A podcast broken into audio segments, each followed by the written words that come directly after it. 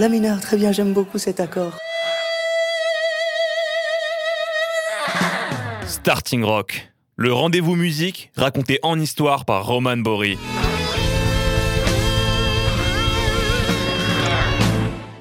Des allures et un tempo punk, un air de folk, des textes extravagants et un quinquette d'instruments à cordes, le tout porté par une voix puissante, pénétrante, modulable à souhait. Voilà un mélange qui fait peur à entendre, me diriez-vous. Et pourtant, c'est bien ce mélange détonnant qui donne au Bridge City Sinners ce je ne sais quoi envoûtant à faire frissonner.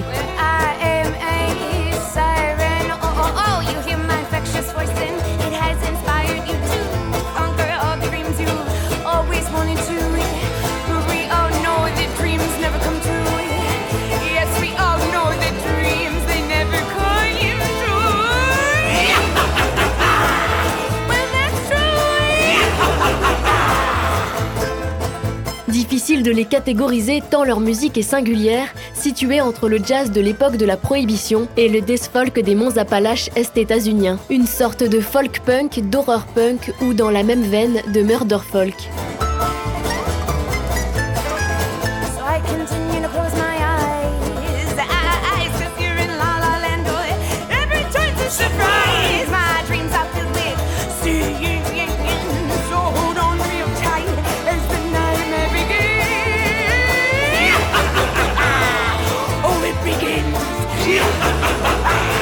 Malgré ces termes intantinés inquiétants, l'essence de ce groupe un peu barré et presque féroce en apparence reste la connexion avec le public.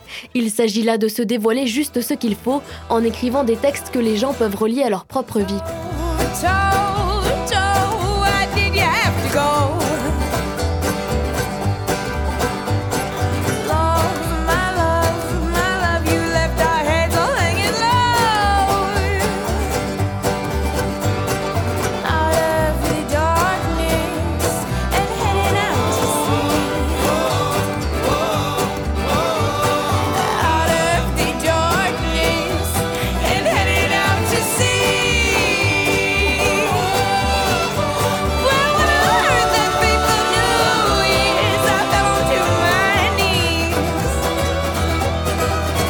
Franchement du genre strass et paillettes, mais plutôt fervents adeptes du do-it-yourself, c'est en famille et entre amis que notre bande d'artistes underground travaille et collabore pour produire leurs albums. Le groupe est né en Oregon, dans les rues de Portland, au hasard des vadrouilles et des rencontres.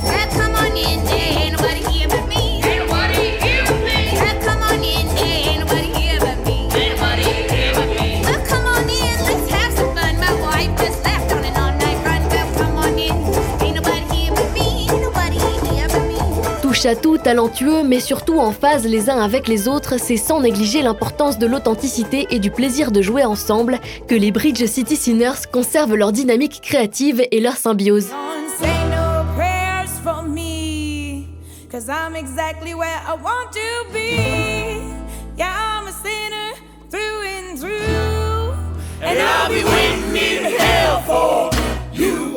Scott Michaud, le bassiste, gère leur propre label, Flail Records, tandis que Liz, sa sœur, s'occupe de tout le merchandising dans son propre sous-sol.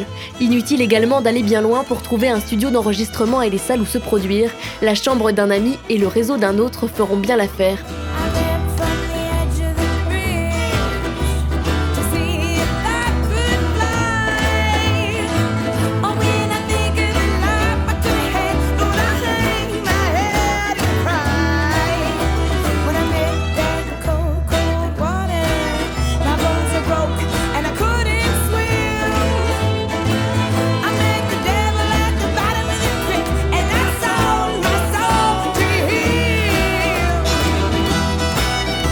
Vous fiez pas qu'aux apparences, bien qu'il soit évident que la chanteuse du groupe, Libby ait de la poignée du caractère, la talentueuse pécheresse gothique de Portland souffre de névrose et semble très sensible à la psychologie et aux fragilités humaines.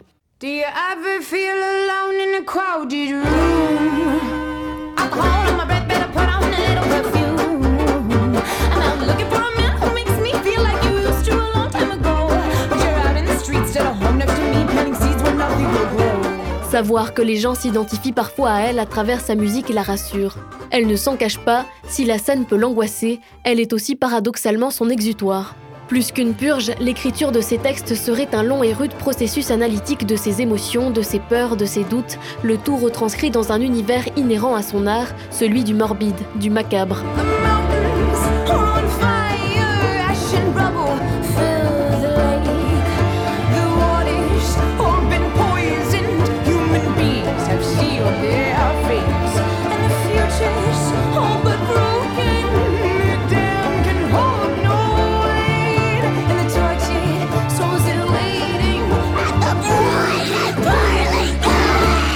Impossible pour cette âme rebelle de traiter d'autre chose que de la mort, de la décadence et du diable. On comprend alors que certains l'imaginent peu abordable, mais ne prenez pas son anxiété pour de la froideur ou de la condescendance. Dans les rares cas où elle ne serait pas guillerette avec le public, elle est sans doute absorbée dans ses pensées.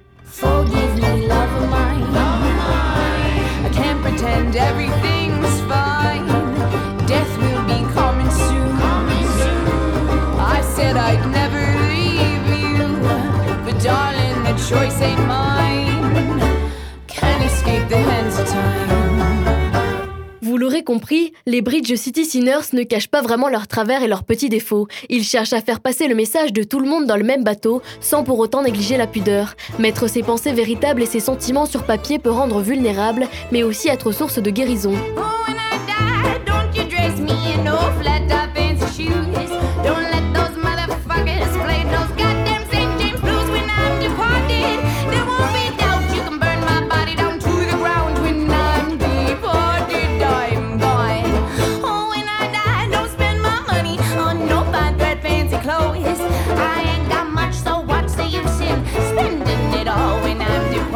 Rassurez-vous, le but n'est pas de faire pleurer dans les chaumières à tout prix, mais plutôt de rester léger et amusant une fois l'essentiel de la chanson mis en place.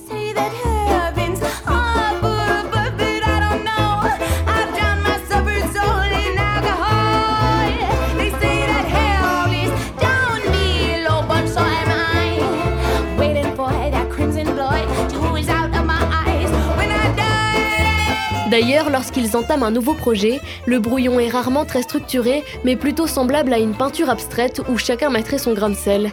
Rapidement, les idées fusent, les pièces du puzzle s'assemblent, se complètent. Ce n'est qu'alors que l'image finale apparaît clairement, que l'œuvre se dévoile. Selon eux, le point positif à ne pas avoir d'attente spécifique au départ, c'est de ne pas avoir de limite.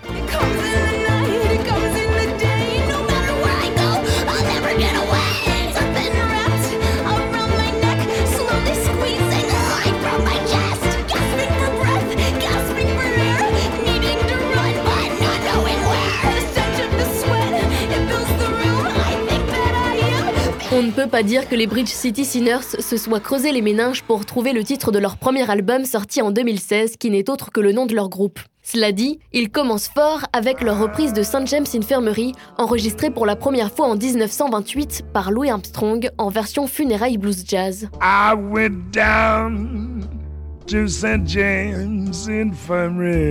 Il en existe de très nombreuses versions, comme c'est souvent le cas pour les standards de folk traditionnels. Celle de Cisco Houston, Janis Joplin et Moriarty rapportent la complainte de Big Joe McKennedy, qui, attablé dans un bar, raconte qu'il s'est rendu à l'hôpital de St. James pour voir son épouse vraisemblablement morte.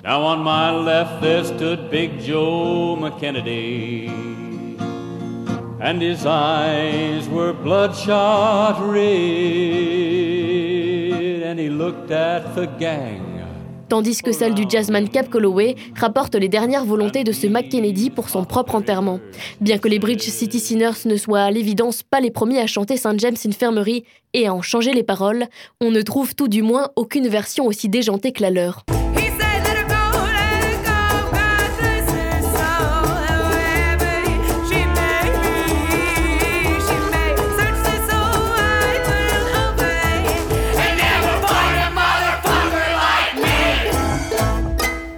Par exemple, dans la version de Cap Calloway, ça donne ça. Oh, quand je mourrai, enterrez-moi avec mon chapeau Stetson haute forme, mettez une pièce d'or de 20 dollars sur ma chaîne de montre, Dieu saura que je suis mort debout. Et chez les Bridge City Sinners,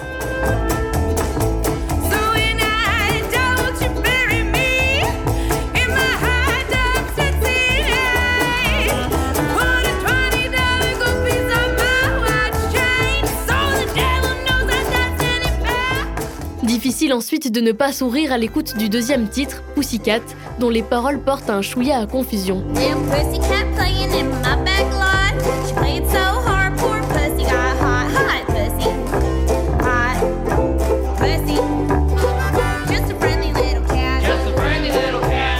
La suite de l'album compte plusieurs reprises, Stray Cat Strut du trio de rockabilly américain Stray Cats,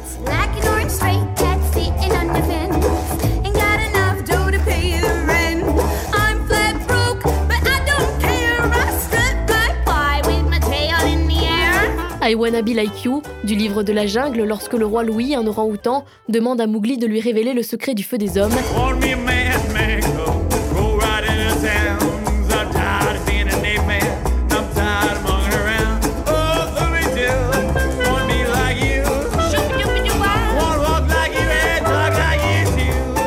Dungeon Song des Scurvy Bastards of Reno, écrite par Richie, le joueur de banjo, alors qu'il buvait une bouteille de whisky assis sur des toilettes. Le donjon représente la minuscule salle de bain sans fenêtre dans laquelle il se trouvait, et le vieil homme qui se lasse et vieillit lui-même.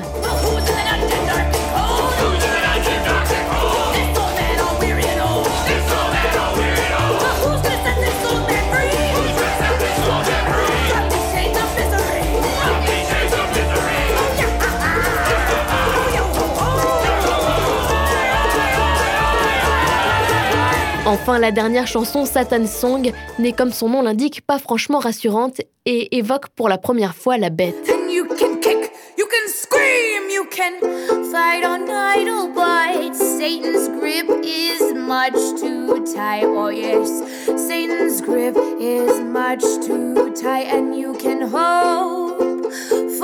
And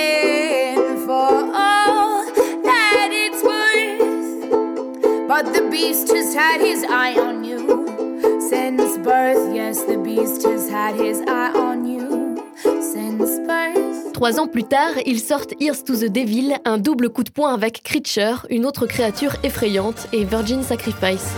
One cold December night, I gave myself an awful fright when I saw this creature in the dark. Long teeth and glowing eyes,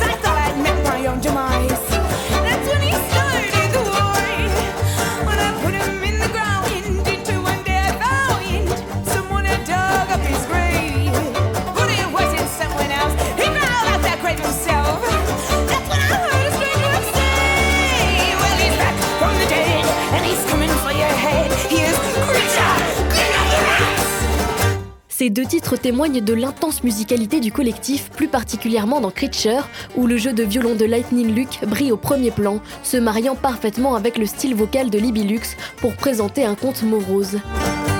La deuxième piste repose un peu plus sur le groupe agissant comme une unité singulière, avec des chœurs accentuant l'atmosphère inquiétante. Le mélange de cordes donne le ton à la chanteuse, dont la gamme vocale toujours plus étendue compte des grognements à glacer le sang.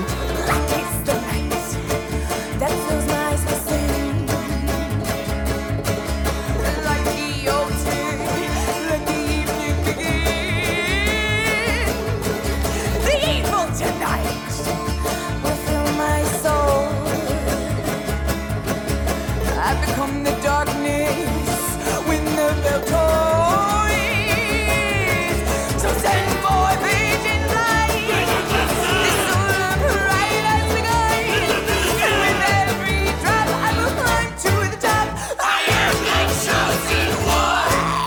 Descendez quelques pistes jusqu'à Run from the Sun et vous aurez le premier sentiment que quelque chose de joyeux va peut-être vous arriver. L'air festif du violon et la ligne de basse entraînante vous resteront dans la tête et un sourire pourrait même apparaître sur votre visage jusqu'à ce que vous commenciez à entendre les paroles.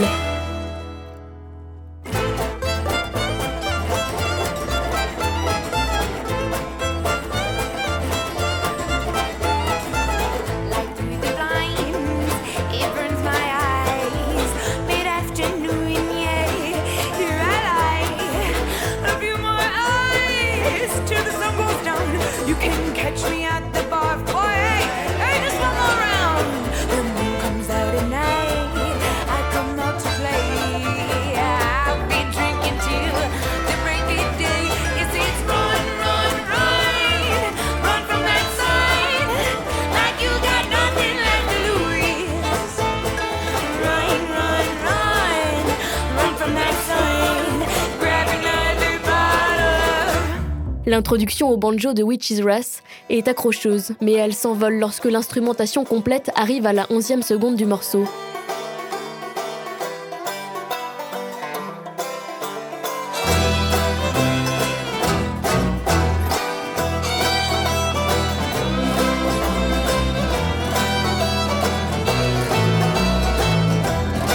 Libby Lux, rigoureuse, précise, élève son grognement au moment exact.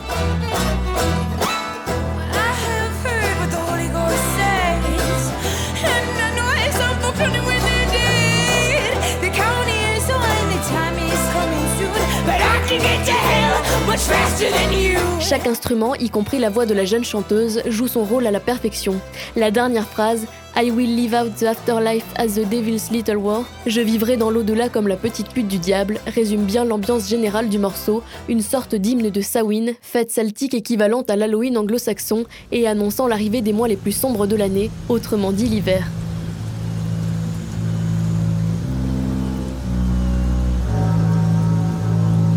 Leur troisième album, Unholy Hymns, sorti en août 2021, est divisé en deux blocs qui ne pourraient pas être plus différents. Si les six premiers morceaux, aux racines folk et jazz, conservent une dose de gaieté malgré des sujets complexes tels que la dépendance et les problèmes psychologiques, les cinq suivants nous plongent tout droit dans les ténèbres.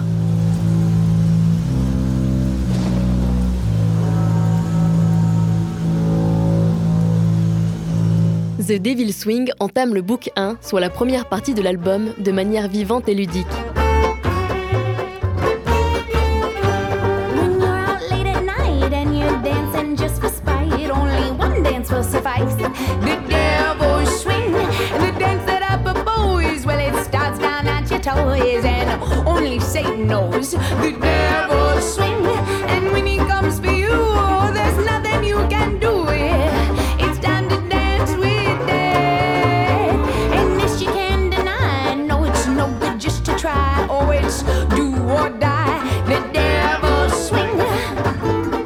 Contrastant avec le titre suivant, Rock Bottom, une ode à la solitude, à la dépression et à l'angoisse. Des montagnes russes d'émotions emballées dans des voix carrément souffrantes.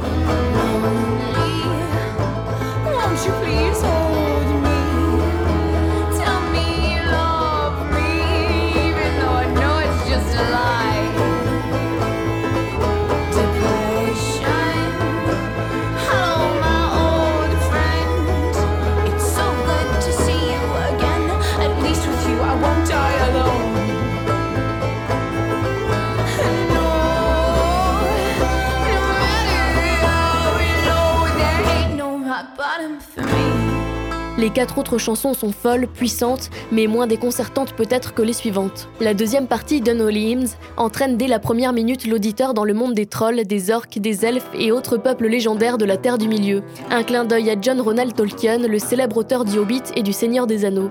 En revanche, on ne retrouve pas franchement la légèreté et la fraîcheur de Bilbo, mais plutôt le côté lugubre du personnage schizo-paranoïde de Gollum.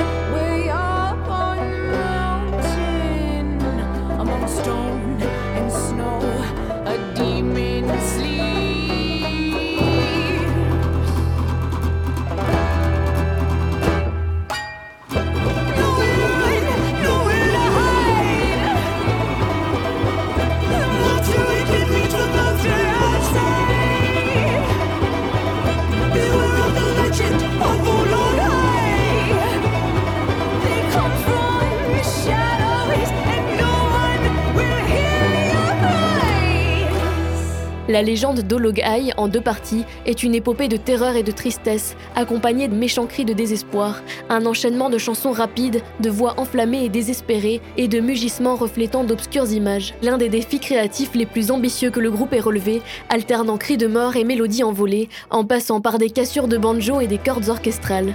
Elle est un peu la pièce maîtresse de ce riche et bouleversant troisième album.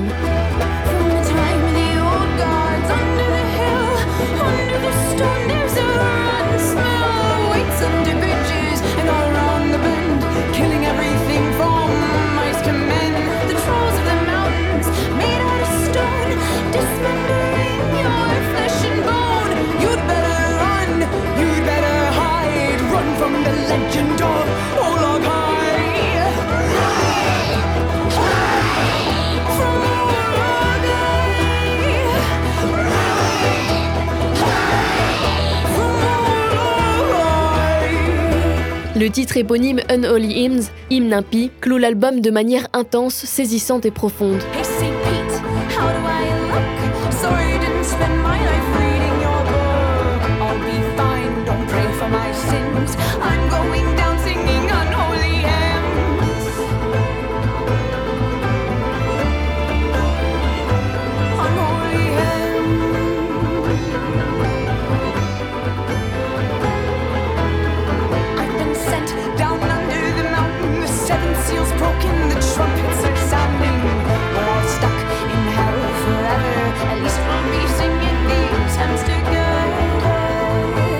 Alors voilà, vous en savez assez sur les Bridge City Sinners pour les trouver géniaux ou complètement barrés. Selon moi, c'est un savoureux mélange des deux.